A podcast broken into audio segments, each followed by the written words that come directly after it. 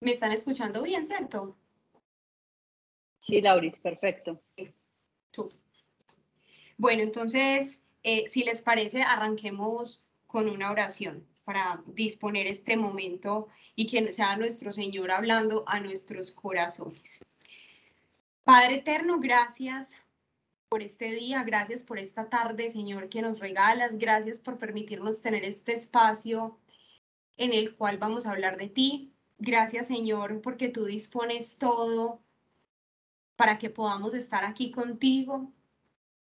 Hoy, Señor, yo te pido que en el nombre de Jesús, toda persona que deba estar acá y que tenga alguna oposición, Señor, que esté enfrentando alguna distracción, en este momento sea capaz de vencerla y unirse a este espacio y a este tiempo, Señor, que, que tú has diseñado para todos nosotros para ser edificados, para ser levantados, para recordarnos tu verdad, Señor.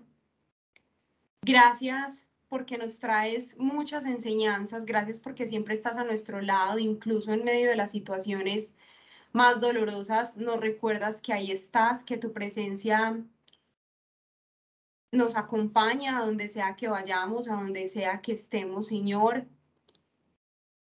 Y hoy te pedimos de manera muy especial que seas tu Espíritu Santo hablando a nuestro corazón, trayendo ese mensaje que necesitamos escuchar y que necesitamos y que otras personas necesitan escuchar, Señor, y que podamos ser replicadores de tu mensaje y de tu verdad. Hoy, Señor, consagramos a ti este tiempo. Es un tiempo para ti, para nosotros. Es un tiempo para hablar de ti, Señor. Y yo te pido, Dios Todopoderoso, que traiga el fruto que tú has soñado, Señor, en cada corazón que escucha, en el nombre de Jesús. Amén. Bueno, hoy vamos a estar hablando sobre la iglesia y el grupo pequeño. Es un, es un tema, eh, todo el tema que trabajamos en el mes de enero en Pensamiento R. Eh, y ha sido un tema muy especial porque Dios nos ha permitido aprender muchísimo de Él en este, en este mes. Y vamos a distribuir este tiempo hablando un poquito sobre qué es la iglesia, qué se considera iglesia, cómo se, se constituye la iglesia y quiénes somos iglesia, cuál es el llamado de Dios para su iglesia, qué espera Dios de su iglesia, cuál es esa instrucción que Él nos entrega y por qué es importante tener una iglesia, ser parte de una iglesia y lo que hemos denominado grupo pequeño. Y el grupo pequeño, eh, vamos a entenderlo y más, a profundizar más adelante, pero son esas personas de las cuales nos rodeamos y en las cuales podemos encontrar eh, la palabra de Dios, un consejo eh, asertivo, un consejo sabio, la voz del Espíritu Santo y, que podemos tener esa orientación en momentos donde tenemos tantas emociones que nos abruman y que a veces nos dificultan tener, entrar en esa comunión eh, con Dios y en esa conversación con Él. Arranquemos entonces por definir quién, qué es la iglesia. Sí. Em, y la iglesia hemos escuchado muchas definiciones eh, voy a empezar por decir que la iglesia no es, una, no es un edificio, no. La iglesia eh, específicamente no es un lugar donde nos congregamos, no, eso no es lo concebido como iglesia. Sí la hemos eh, venido denominando porque allá es donde se reúne la verdadera iglesia. La iglesia es el cuerpo de Cristo. La iglesia son todos los creyentes dispersos por el mundo, es esa asamblea de Cristo que nos congregamos en una iglesia, sea la iglesia católica o la iglesia cristiana, pero es el lugar, el lugar como tal no es la iglesia, ni el edificio, ni el sitio donde asistimos, sino el grupo de personas que creen, que profesan la fe, que creen en Jesucristo, eh, que lo aman, que lo siguen y que aceptan ser eh, lo que en la Biblia es llamado como la esposa de Jesucristo. Iglesia viene del término eclesia, que es un término griego y significa los que son llamados a salir. Y cuando yo encontraba esta descripción, me llamaba mucho la atención porque es muy claro incluso desde la definición de lo que es iglesia, la responsabilidad y llamados a salir a, llamados a salir al mundo, llamados a salir a hacer luz, llamados a salir a eh, dar testimonio, llamados a salir a eh, contar sobre las promesas de Dios, contar sobre su palabra. Entonces, este empieza a tener un sentido y desde incluso la definición misma eh, del concepto. Vamos a entrar en, la, en, la, en, ese, en esa descripción y en esa definición de qué es la iglesia desde tres grandes capítulos. Un primer capítulo es que la iglesia es de Dios, ¿sí? Eh, fue constituida por Dios, es cuidada por Dios, es amada por Dios, es edificada por Él, le ha dado una identidad y le ha dado un propósito. Ya vamos a entrar pues como en cada uno de sus detalles.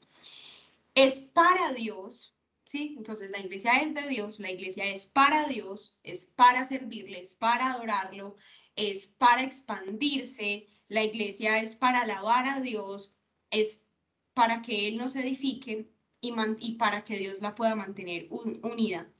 Y un tercer capítulo es que la iglesia es para los hijos de Dios. Está diseñada y fue pensada para los hijos de Dios y de ahí radica eh, la importancia de hacer parte de una, de una iglesia, de un grupo pequeño. Un grupo pequeño incluso se puede, se puede describir como esa pequeña iglesia. Eh, en la sociedad hay diferentes constituciones de iglesia y, por ejemplo, eh, el hogar, el matrimonio es la iglesia doméstica, es la, es la unidad más simple de iglesia y por eso están atacada, atacados los matrimonios, porque desde allí se concibe em, muchas cosas para, para hacer crecer esa iglesia universal. Eh, esos grupos pequeños, esos, esos cercanos, em, hermanos en la fe, que Dios los dota también de autoridad para entregarnos mensajes que necesitamos reconocer para mostrarnos el camino cuando estamos perdidos. Entonces, la iglesia es de Dios, es para Dios y es para los hijos de Dios. Cuando entendemos que es de Dios, vamos a empezar a, entender lo que nos dice la palabra de eh, lo que significa que es de Dios y incluso en Hechos capítulo 20, versículo 28 dice, ustedes deben cuidarse a sí mismos y cuidar a los miembros de la iglesia de Dios. Recuerden que el Espíritu Santo los puso como líderes de la iglesia para que cuiden a todos los que Dios salvó por medio de la sangre de su propio Hijo.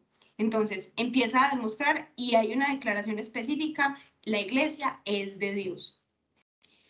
En 1 Corintios 3:9 también nos menciona que eh, la iglesia es campo de Dios, ¿sí? es campo de Dios, es una herramienta que Dios tiene para pelear, para vencer, que utiliza en el mundo para vencer al enemigo. Y en 1 Corintios 3:9 dice, porque nosotros somos colaboradores de Dios y ustedes son, ustedes, la iglesia, ustedes son el campo de cultivo de Dios, son el edificio de Dios. Y ahí es donde empezamos a ver que Dios nos empieza a decir, bueno, yo creo la iglesia, creo la iglesia, pienso en ella, pero también cuido de ella, pero también la edifico. ¿Qué pasa con un campo?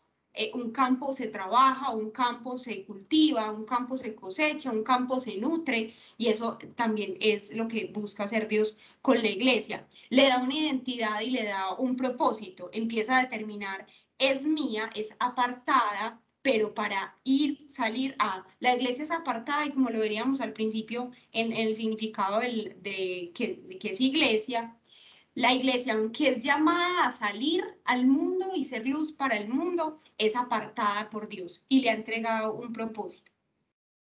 También, y lo mencionábamos ahí, lo veíamos en 1 Corintios 3.9, que habla que es el edificio de Dios.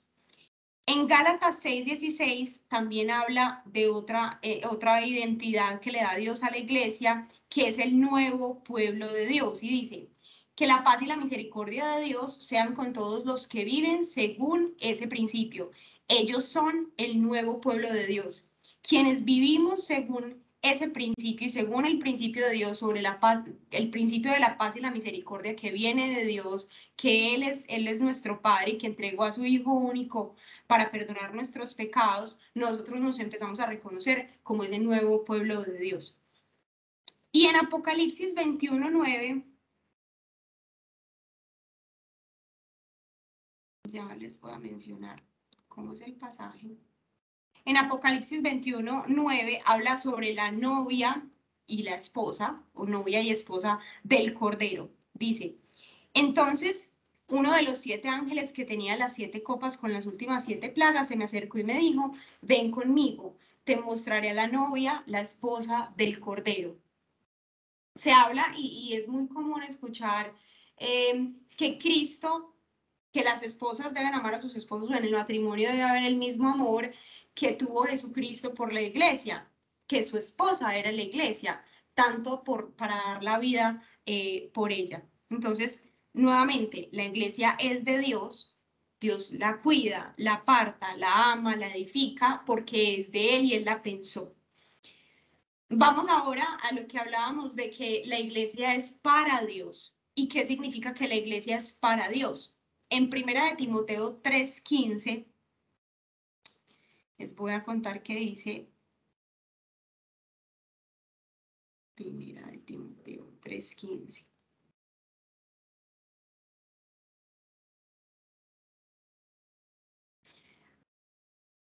para que si me retraso sepas cómo deben comportarse las personas en la familia de Dios. La iglesia es la familia de Dios. Esta es la, iglesia del Dios viviente, columna y fundamento de la verdad. Y en este pasaje hay, muchas eh, descripciones de por qué es hecha eh, para Dios, por Dios, es de Dios y se, sellada por Dios. Entonces, es columna y fundamento de la verdad. En la iglesia, la, la iglesia Dios entrega la verdad para que esa verdad pueda ser llevada, em, pueda ser luz en el mundo, para que pueda ser llevada donde hay oscuridad. También en la iglesia que es para Dios, hablamos de que la iglesia es el cuerpo de Cristo.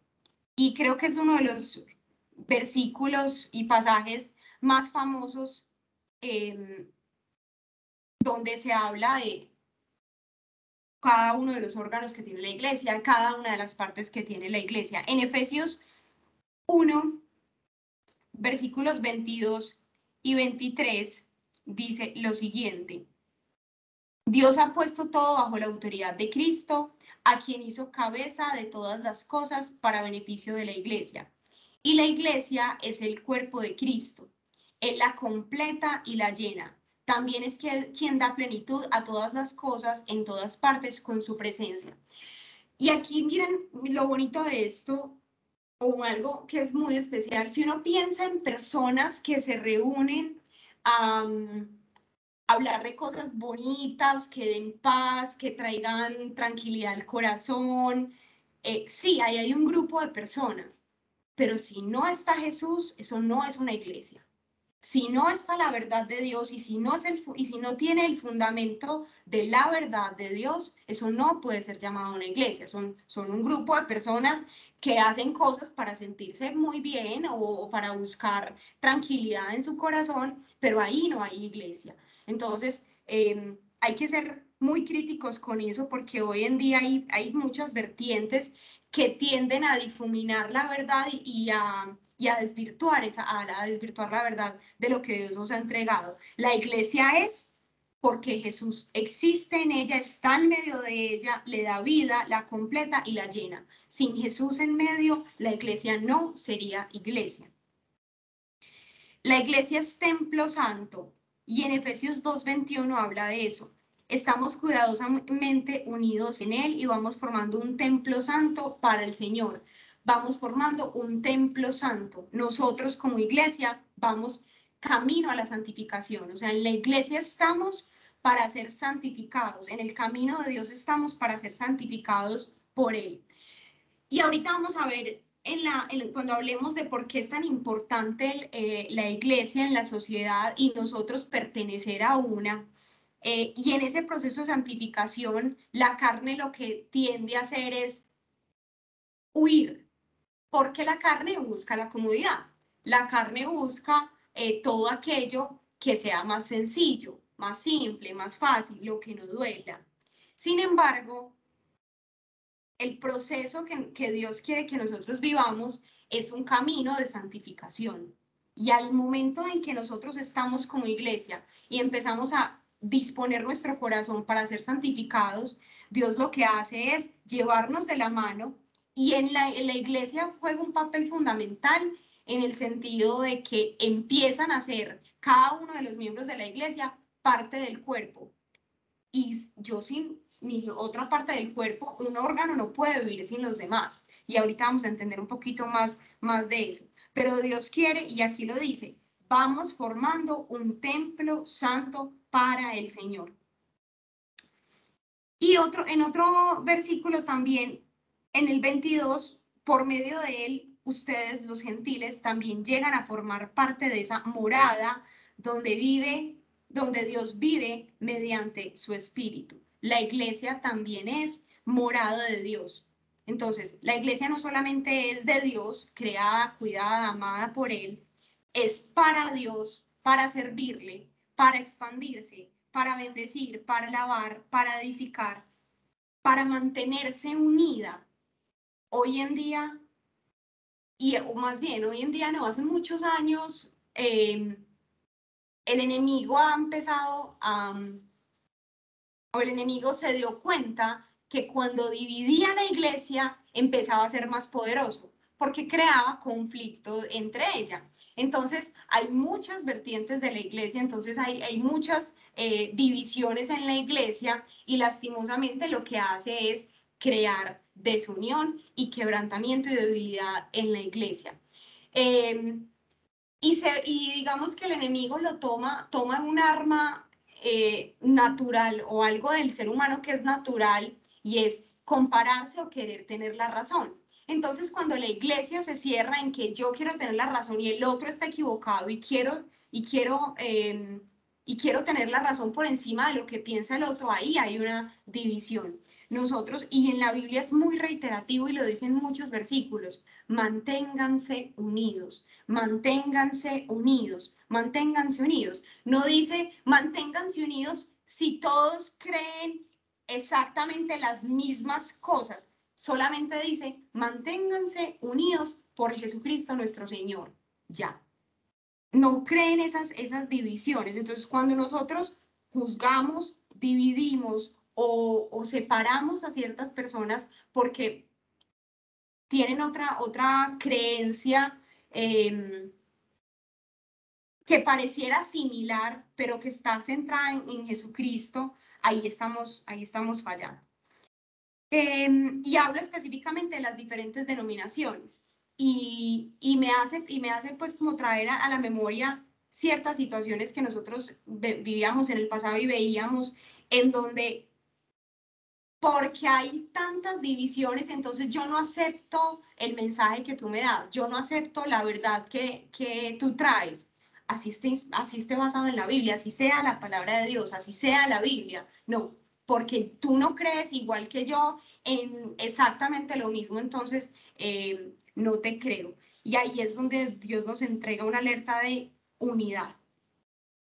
Y vamos a hablar también que la iglesia es para los hijos de Dios. Entonces, no solamente la iglesia fue constituida y pensada por Dios, fue hecha para Dios ¿sí? Para hacer, el para hacer su cuerpo, para hacer su familia, para hacer su templo santo, para hacer su morada, para ser la novia y esposa de Jesucristo, sino que es también para provecho nuestro, los hijos de Dios.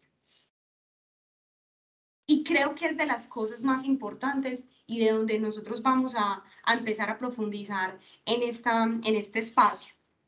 Porque sin la iglesia sin la iglesia nosotros podemos ser muy atacados y estar muy vulnerables em, ante, ante las dificultades, tentaciones y pruebas eh, que hay en este mundo y distracciones. Entonces, para los hijos de Dios, ¿para qué es la iglesia? Y lo veíamos ahorita en un versículo. La iglesia es la columna y fundamento de la verdad.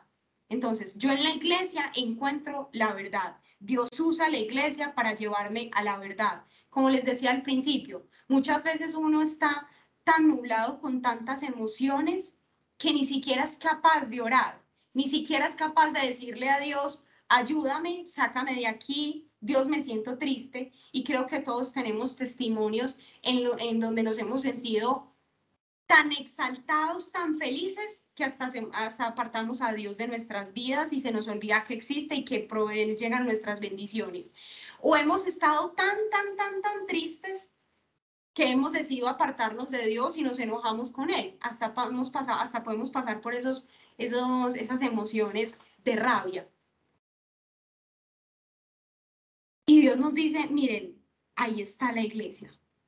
La iglesia cumple un papel tan importante en volver a centrarte, en, ayudarte a recobrar el camino a la comunión con Dios, ayudarte a volver a verlo a Él, ayudarte a volver a apartar tus emociones y a recordar en medio de, la oscuridad o en medio de tanta efusividad que a veces te nubla y se convierte en oscuridad, a recordarte en esa oscuridad lo que Dios ya te ha prometido en la luz, lo que Dios en momentos de intimidad con Él ya te ha dicho, lo que Dios en momentos eh, de dificultad te ha entregado como una promesa y te los ha, y sí, te los ha, entregado.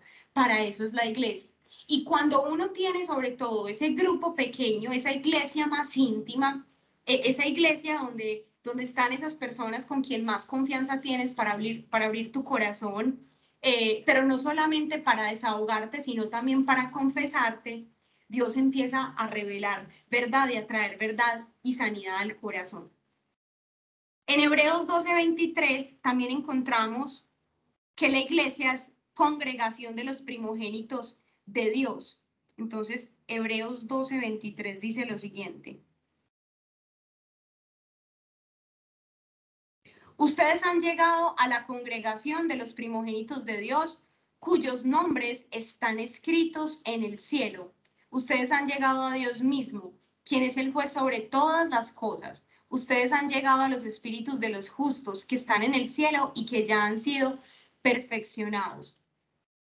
Y qué pasaje tan bonito recordar que la iglesia, como creyentes, como seguidores de Jesucristo, por esto, por creer en Él, por reconocerlo como nuestro Salvador, nuestro nombre está escrito en el cielo, nuestro nombre está escrito en el libro de la vida y tenemos un espacio en la eternidad al lado de nuestro Señor. Yo quiero empezar a hablar un poco más de ese, la iglesia para los hijos de Dios. Y ahorita les contaba un poco de del rol que cumple la iglesia en nuestras vidas.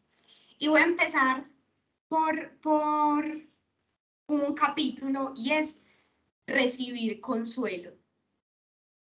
Eh, hace poco em, se murió la hermana de una de mis mejores amigas, eh, una mujer muy joven, y fue un proceso que para todos los que estuvimos cerca fue muy doloroso, porque, porque no lo esperábamos, porque en realidad yo creo que uno pocas veces está preparado para la muerte, por no decir que nunca, pero, pero no, uno no espera que una persona tan joven se muera y que, y que su salud se deteriore rápidamente hasta tal punto pues de, de partir de este mundo.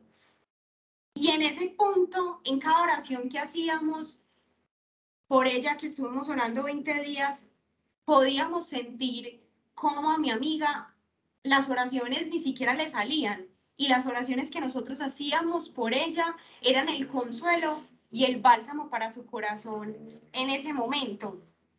Y yo solo pensaba, ¿qué sería de ella en este momento sin la iglesia?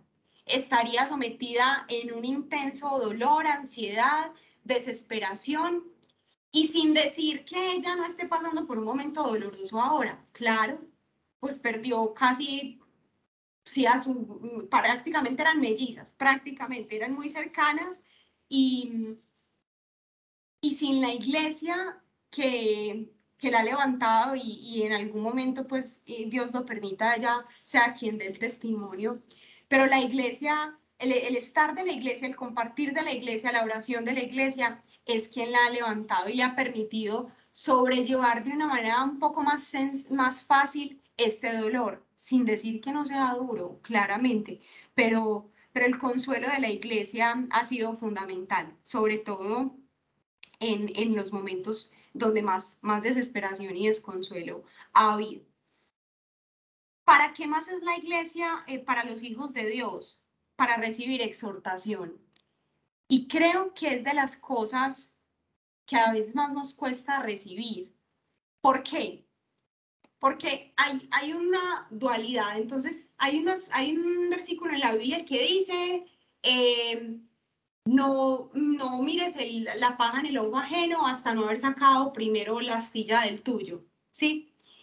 Pero en, en otro versículo, y ya más adelante les, les cuento específicamente en cuál está, en otro versículo dice, exhórtense unos a otros.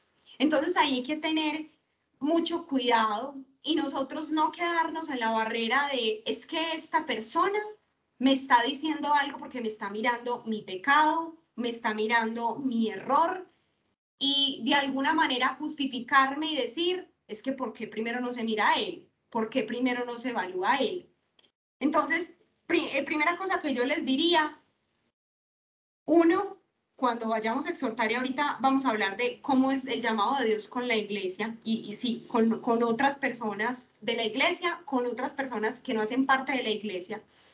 Cuando llamemos a exhortar, tengamos cuidado en buscar, en pedirle al Espíritu Santo que no emitamos un juicio, ¿sí? Que sea algo que Dios nos haya revelado y que sea un mensaje de Dios para esa persona y que esté basado en la palabra de Dios. No es porque a mí me parece que lo esté haciendo mal, no es porque a mí me parece y es lo que yo creo que esa persona está haciendo mal, es porque la palabra de Dios lo dice, Dios lo ha mostrado, Dios lo ha enseñado. Pero lo voy a decir cuando nosotros cuando tenemos que recibirlo, hay momentos donde parece que todo se está nublando parece que todo se está nublando, nada sale bien, empiezan las emociones eh, a flor de piel, empezamos en angustia, desesperación y tristeza. Y llega, y bueno, y en, medio de esa situación, nosotros le pedimos a Dios, Dios ayúdame, Dios guíame, Dios muéstrame, y llega la exhortación a través de la iglesia, a través de algún miembro de la iglesia, y Dios dice, es que estás haciendo esto mal y cuando Dios dice es que estás haciendo esto mal, dispongamos nuestro corazón para recibirlo, para presentárselo en intimidad a Él y que Él sea quien nos muestre cómo debemos tratar con eso que está, que está mm, pasando en nuestros corazones. La exhortación, y tiene algo muy particular, yo creo que la mayoría de las veces nosotros sabemos cuando estamos obrando mal. La mayoría de las veces nosotros sabemos y más ahora que desde que caminamos con Jesucristo, el Espíritu Santo pone ese discernimiento en nuestro corazón y pone ese llamado de, hey, la estás embarrando. Hey, te estás desviando. Hey, eso no le gusta a Dios. Pero nosotros en nuestra carne y en nuestra naturaleza empezamos como a esquivar esa vocecita del Espíritu Santo y decimos, no, pues yo lo puedo controlar, no, pues yo lo puedo manejar, eh, no, es que no es nada, no, pues no vale la pena, no, pues es que son, pues no pasa nada, no, es que todo el mundo lo hace. Y cuando llega a la iglesia, y Dios muchas veces tiene que usar la iglesia y ese grupo pequeño, sobre todo donde hay más intimidad y más confianza, para decirte, ojo, ojo. Y yo les cuento un poco, pues, como de, de varias cosas que me pasaban en diciembre y es, yo tuve un par de sueños donde veía que Jesús me decía como, bájate de ahí. Y cuando yo veía la escena, yo estaba caminando sobre un techo de vidrio. Y Jesús me decía, bájate de ahí, o pues como que me decía, córrete para el lado donde está el techo pues de madera y con tejas y demás, o el techo firme con ese sueño yo entendí que Dios me estaba alertando por algo que estaba pasando en mi vida. Y yo dije, ah, Dios me está alertando, Jesús me está mostrando que estoy en peligro y que estoy jugando con candela, como se dice. Y aún sabiéndolo, yo no hice caso. Hice caso como uno, dos días, tres días. Después seguí en mis andanzas. y tenía que llegar en algún momento a la iglesia para decir, ojo que estás obrando mal. Ojo que estás cayendo. Como les decía al principio, una de las, de las de los formatos, por decirlo de alguna manera, pues como más coloquial de la iglesia es la iglesia doméstica. Y para quienes somos casados, en la iglesia doméstica, nuestro esposo hace parte, o nuestra esposa para los hombres, eh, hace parte de ese grupo pequeño y hace parte de esa iglesia. Si mi esposo o mi esposa me dicen algo, me llaman la atención, yo debo levantar una, una alarma en mi vida y someterlo a Dios. Señor, mi esposo me está diciendo esto. ¿Es algo de su corazón o es una exhortación que tú estás enviándome a través de él. O, o, esas, o esas amigas que empieza, empezamos a tener una, una relación tan cercana que con la dirección de Dios y con conocimiento, sabiduría y discernimiento de la palabra de Dios son capaces de decirnos o llegan en momentos precisos para decirnos, ojo que Dios me mostró esto, ojo que tú estás fallando en esto. O cuando vamos a la iglesia sea a, una iglesia cristiana o sea eh, al culto y sea la, o sea la Eucaristía, escuchamos del sacerdote algo que sentimos que nos cayó el corazón y que era para nosotros. Eso es recibir exhortación. Y es uno de los regalos, de los regalos, todos son hermosos, pero de los regalos más bonitos que entrega Dios a la iglesia para sus hijos. También para qué es la iglesia, eh, para los hijos de Dios, para liberación. Y creo que, que, que lo detallé mucho en el capítulo de la exhortación, pero en la liberación también está todas esas cadenas que nos oprimen, de las cuales somos conscientes o de las cuales no, y que Dios permite conocer a la iglesia para ayudarnos a ser libres. La unidad de la iglesia y la oración de la iglesia tiene un poder que ustedes no se imaginan. Cuando, y, incluso pues en, la Biblia también escrito está, dos, si dos o tres personas, si dos o tres, si dos o tres se unen a orar en mi nombre, se les, dará, se les hará hecho, será escuchada su, su petición.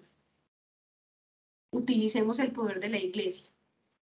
La oración del justo tiene mucho poder y cuando hay varios justos orando con un corazón dispuesto a creer, o con un corazón que cree, con un corazón que profesa em, que Jesús es el Señor, cosas grandes pasan.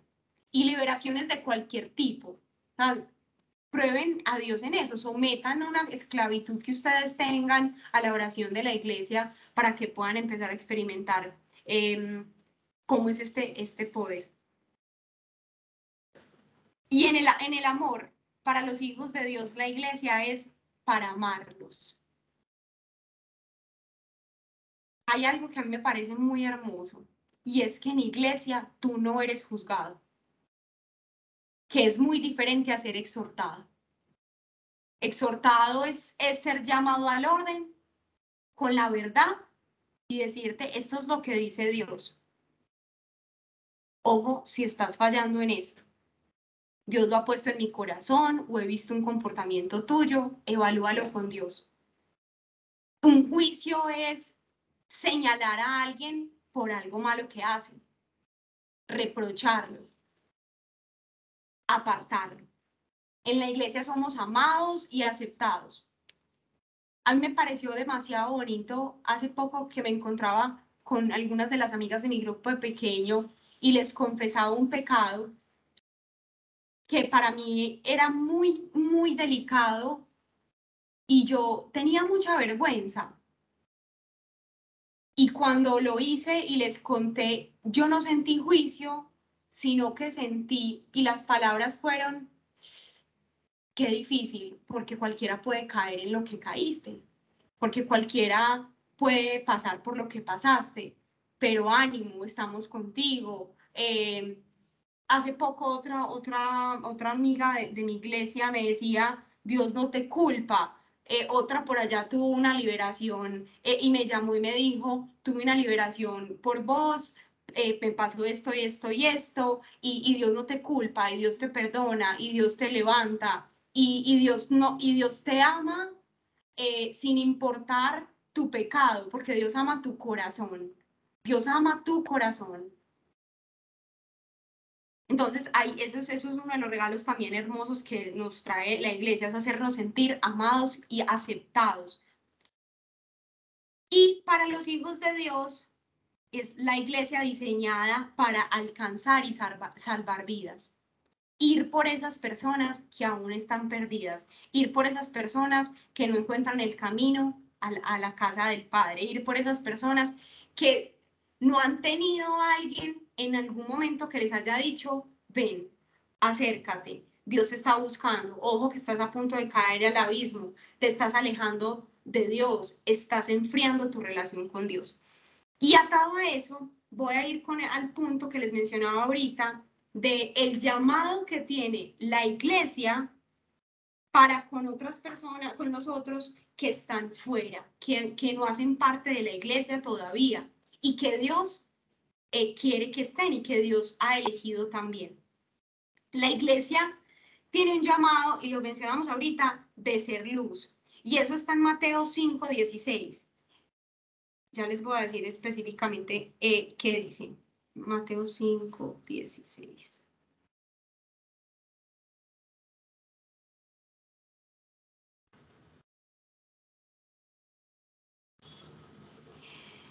Dice, de la misma manera, dejen que sus buenas acciones brillen a la vista de todos, para que todos alaben a su Padre Celestial.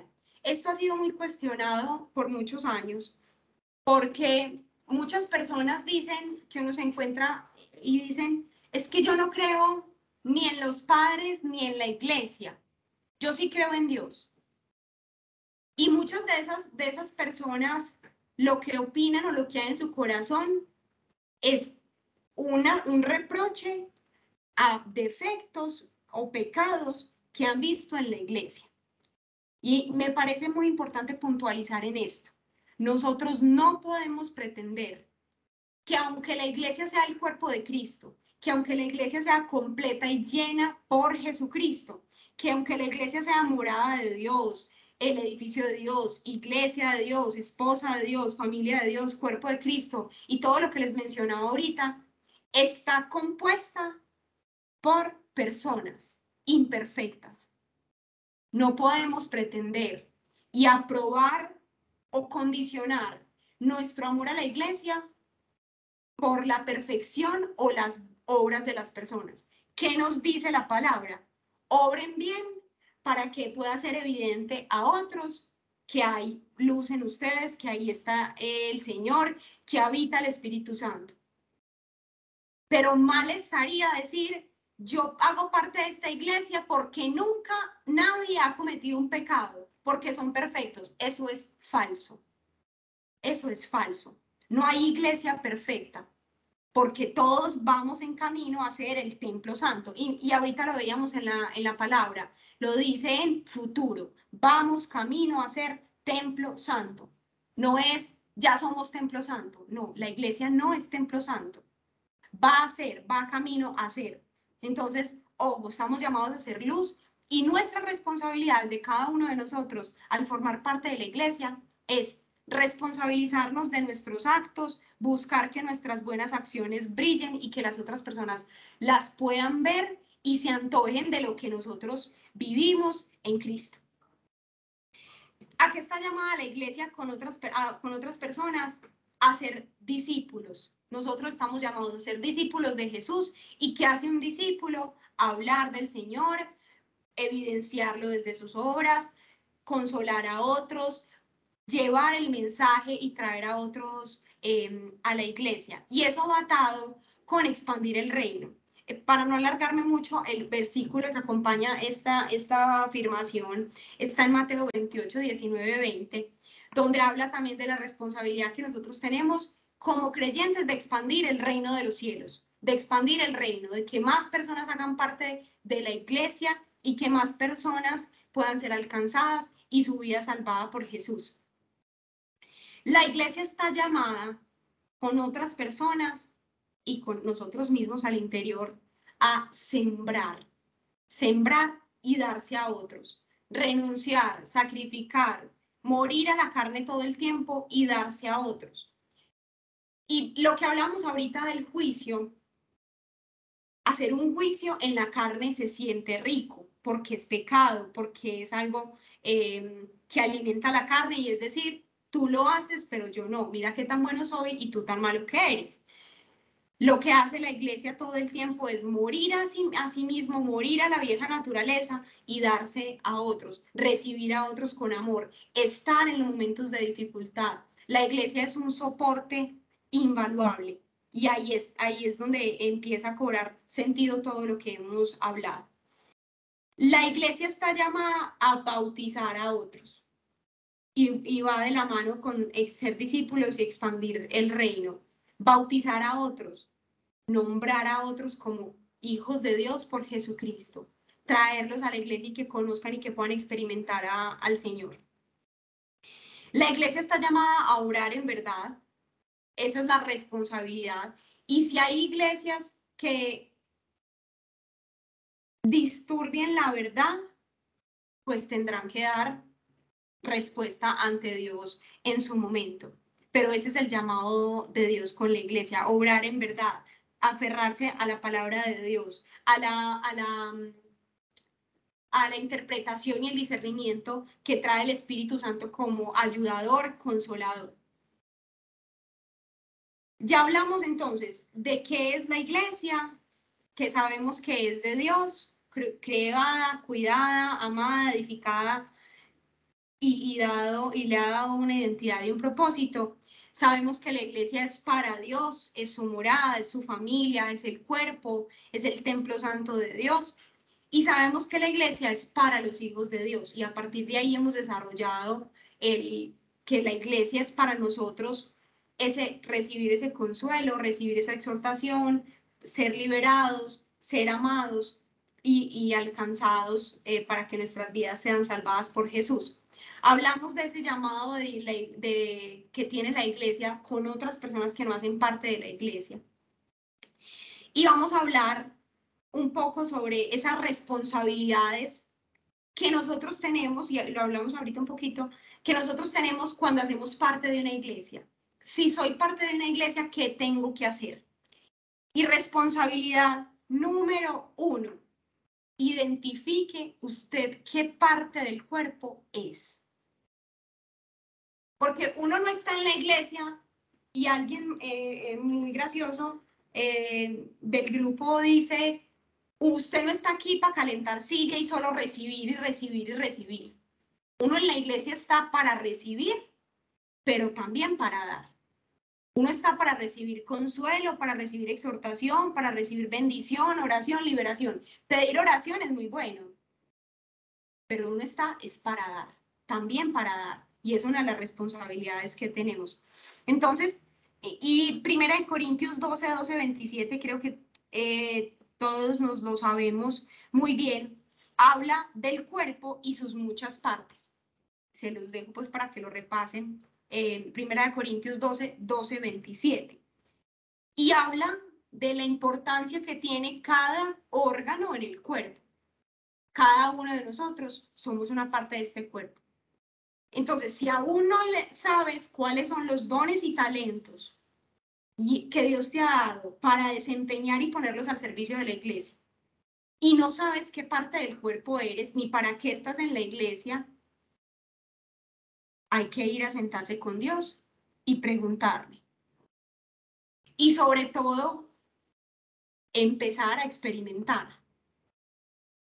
Alguien me lo, me lo dijo alguna vez y yo lo he empezado a, a experimentar o ya lo he experimentado en varias ocasiones, usted no se da cuenta de los dones y talentos que tiene hasta que no los pone en práctica. Hasta que una persona no se dedica a pintar y a ensayar a ver si sabe pintar, no se da cuenta que es un pintor impresionante. Lo mismo pasa con, con los dones y los talentos que Dios nos ha entregado. Si usted nunca ora por la gente, no va a saber si usted, Dios le ha dado un don de sanidad, de profecía, de discernimiento de espíritus, de liberación. Si usted nunca ha ido a servir, por ejemplo, a, dar amor, a dar a otros, si nunca se ha prestado para escuchar a alguien, para dar un consejo, usted no va a saber si usted tiene el don de consejería. Creo que a muy pocas personas les pasa pues que Dios les dice, vea, sus dones son estos y estos y estos y estos. Tome nota. No, Dios muchas veces nos permite es en la práctica darnos cuenta para que nacimos en, eh, para que, sí, para que nacimos dentro de la iglesia y cuál es el rol que, que desempeñamos. Y a partir de eso se derivan todo el resto de responsabilidades que tenemos al interior de la iglesia. Responsabilidades como tener misericordia con quienes sufren.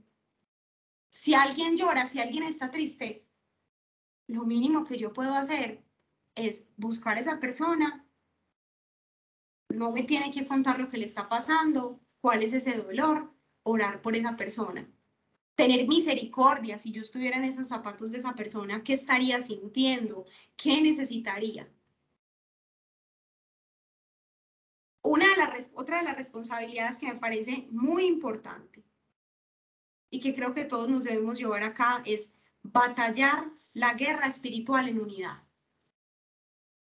La batalla espiritual, y creo que la hemos hablado en varias ocasiones, nosotros batallamos no contra enemigos de carne y sangre, sino contra principados, principados y potestades espirituales. ¿Qué quiere decir eso para quienes no lo han escuchado? Eh, básicamente es, yo no tengo, o mi guerra no es, mi batalla no es contra mi hermano, no es contra fulanita de tal, que es muy fastidiosa, que me hizo esto o aquello. No, mi guerra, mi batalla no es contra esa persona. Mi guerra y mi batalla y nuestra guerra y nuestra batalla es contra el mal que gobierna el mundo y que influencia y domina a los seres humanos. Contra ese mal es contra quien yo batallo. Entonces, una de las responsabilidades que nosotros tenemos como iglesia es acompañar en las batallas espirituales a nuestros hermanos en la fe hay batallas y bueno, ha sido Dios muy enfático en eso a lo largo de, este tiempo que, llevamos haciendo estas charlas y los grupos de sanación de corazón en, en la oficina y demás. Decíamos, Dios nos manda de dos en dos. Dios nos manda a orar unidos. Dios nos manda a invocar su presencia juntos. Porque las batallas espirituales no son un chiste son temas serios que hay que, que, hay que buscar apoyo. Responsabilidades al interior de la iglesia, amar y perdonar. Lo hablamos ahorita en el juicio. Eh, eh, sí, cuando hablamos del juicio y la exhortación. Cuando hacemos parte de una iglesia, lo más hermoso es sentirnos amados y, y perdonados. En realidad, pues quien nos perdona es Dios, pero, pero amados, consolados y, no señalados, em, levantados. Cuando tú pecas, lo natural que pase es, peco, me siento culpable, inmerecedor, en, en algún momento me arrepiento y busco a Dios. En el momento en el que estoy entre la culpa y me siento inmerecedor, hay mucha oportunidad del enemigo para meterse en tu vida y hacer de las suyas.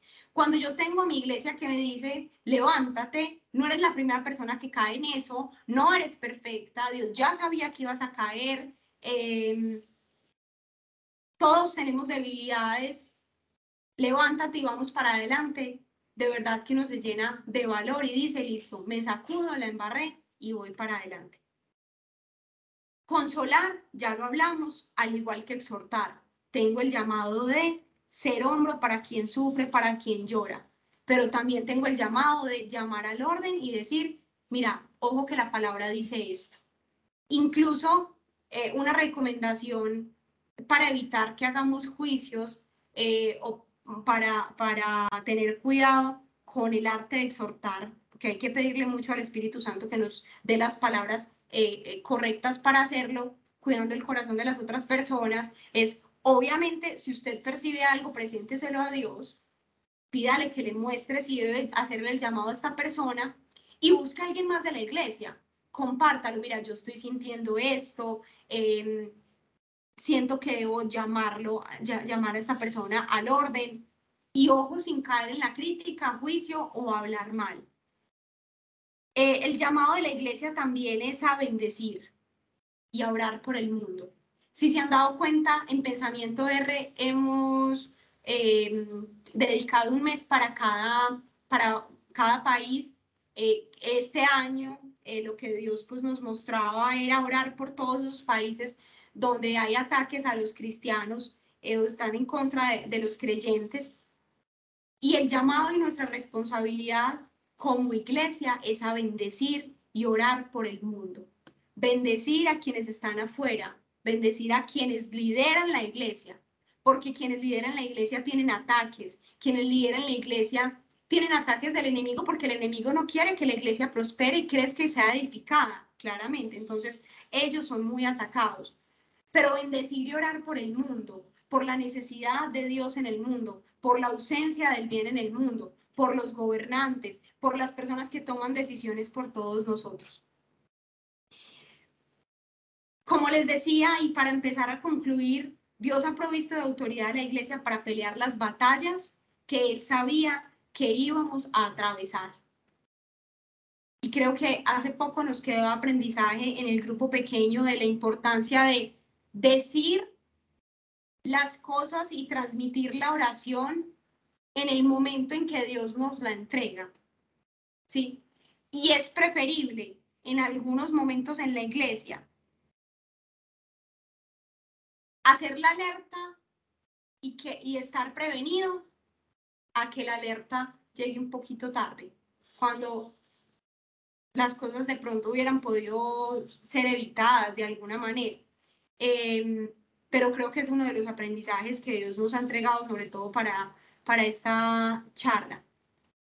Hoy en día podemos ver cuánta división se ha permitido en la iglesia y se los mencionaba ahorita. Caemos en el juicio, en la crítica, a determinar, a, a, a señalar quiénes hacen, quiénes obran y quiénes no obran bien. Entonces, usted obra bien, usted no obra bien, usted si cree en lo que yo creo, entonces usted es de los míos. Si cree más o menos, entonces de pronto no. Si cree en Jesús, pero en otras cosas, pues entonces eh, no. O interpretas la Biblia de una manera distinta. No estamos llamados ni a crear juicios, ni a señalar, ni a criticar. Y les decía, nuestra, la iglesia no es perfecta en ningún caso, porque ninguno de los miembros somos, a excepción de Jesús. Eh, ya les hablé en el transcurso pues, de, la, de la charla de la iglesia doméstica y la importancia de la familia y cuidarse como ese, ese núcleo primario de la iglesia a partir de la familia es que se conforman o se forman humanos que van a estar en la sociedad y que van a ser eh, iglesia y que van a conformar una iglesia universal. Eh, usemos el poder de Dios el poder que Dios le ha entregado a la iglesia cuando obra unida y permanece unida para recibir sus revelaciones. Como les decía ahorita, cada persona tiene unos dones y unos talentos. Cada persona han sido dotada por Dios de unas capacidades que suman al funcionamiento ideal del cuerpo de Cristo. Cuando oramos eh, en unidad, Dios revela y complementa. Yo le doy un pedacito a uno, le doy un pedacito al otro, otro pedacito al otro. Cuando todos unimos esta, esta, estas revelaciones, es que encontramos muchas de las respuestas. Entonces, atención con eso y a explotar ese poder que tiene eh, la iglesia. Y, y otra de las cosas que Dios me regalaba es que la obra de Dios por medio de la iglesia se traduce en firmeza y defensa del mundo. Y lo que yo le entendía principalmente era, el mundo necesita oración, se los decía ahorita, el mundo necesita unidad, el mundo necesita ver quién es la luz, claramente quién es la luz, porque muchos se hacen pasar por ser la luz, Muchos se hacen pasar por ser el consuelo, muchos se hacen pasar por ser la, respuesta. Pero la obra de Dios en la iglesia, por medio de la iglesia, lo que hacen nosotros, los testimonios que nosotros eh, damos, permite que el mundo pueda estar firme y ser defendidos aquellos que no hacen parte eh, de la iglesia. No sé si alguien pues me quiera complementar, eh, algún comentario, testimonio, experiencia o pregunta que quieran hacer.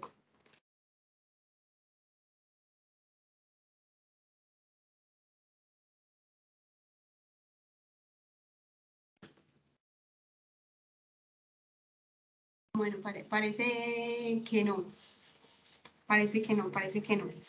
Em, si les parece, entonces cerramos con una oración. Al principio no lo mencioné. Em, estas oraciones, estas charlas, em, nosotros, pues, las personas que estamos eh, detrás, pues, como organizando todo el cronograma y demás, em, hacemos parte de un grupo llamado Aprender, Servir y Vivir. Es un grupo en el cual aprendemos cómo tener una experiencia personal con Dios, eh, cómo servirle a Él y a otras personas que necesitan eh, de Él y, aprendemos todo basado pues con la palabra de Dios y lo que nos dice eh, la Biblia. Somos pues un grupo cristocéntrico y, y pues quien quiera obtener más información de, de dónde nos reunimos y demás, nos puede escribir o en el grupo, la persona que lo invitó con mucho gusto les contamos. Voy a hacer entonces la oración para que cerremos. Bueno, Señor, gracias por este tiempo, gracias porque es tu palabra, Señor, la que llega a nuestros corazones. Gracias, Señor, porque tú hablas a nosotros lo preciso, justo, lo necesario para nosotros y para quienes vamos a, con quienes vamos a hablar, con quienes vamos a tratar. Muchas veces tú nos dotas de herramientas, Señor, eh, no solamente para que nosotros seamos edificados, sino para edificar a otros, para hacer testimonio de otras personas. Señor, hoy te pedimos de manera muy especial que sea tu Espíritu Santo posándose en cada corazón de cada persona que escuchó. Que seas tú, Señor, trayendo esa revelación que necesita que seas tú, Señor, permitiéndole identificar cuál es el rol que juega dentro de la iglesia, cuál es el papel que tú le has entregado, Señor, que juegue en, este, en este rol, cuál es el rol que tú le has entregado, Señor, para desempeñar. Y asimismo, cuáles son esos dones y talentos que has puesto en cada uno de nosotros para poner al servicio de la iglesia. Dios Todopoderoso, perdónanos por lanzar juicios. Perdónanos, Señor, porque muchas veces nos ha dado pereza orar por otras personas, muchas veces preferimos invertir tiempo en nuestras cosas que servir a otros.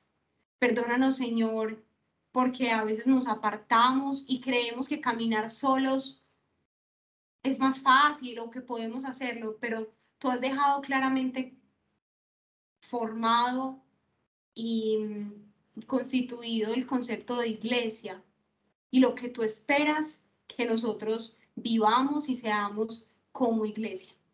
Dios Todopoderoso, y te pido de manera especial que esta iglesia, Señor, sea luz para muchas otras personas que viven en oscuridad, que podamos encontrarte a ti en las cosas simples, que podamos obtener tu revelación y dirección, Señor, cuando de corazón te buscamos y que de verdad, Señor, podamos caminar, obrar, pensar conforme a tu voluntad y el propósito que tienes para nosotros. Señor, bendice esta tarde en el nombre de Jesús. Amén. Muchas gracias a todos. Amén. Gracias, Mucho gracias, Mucho gusto.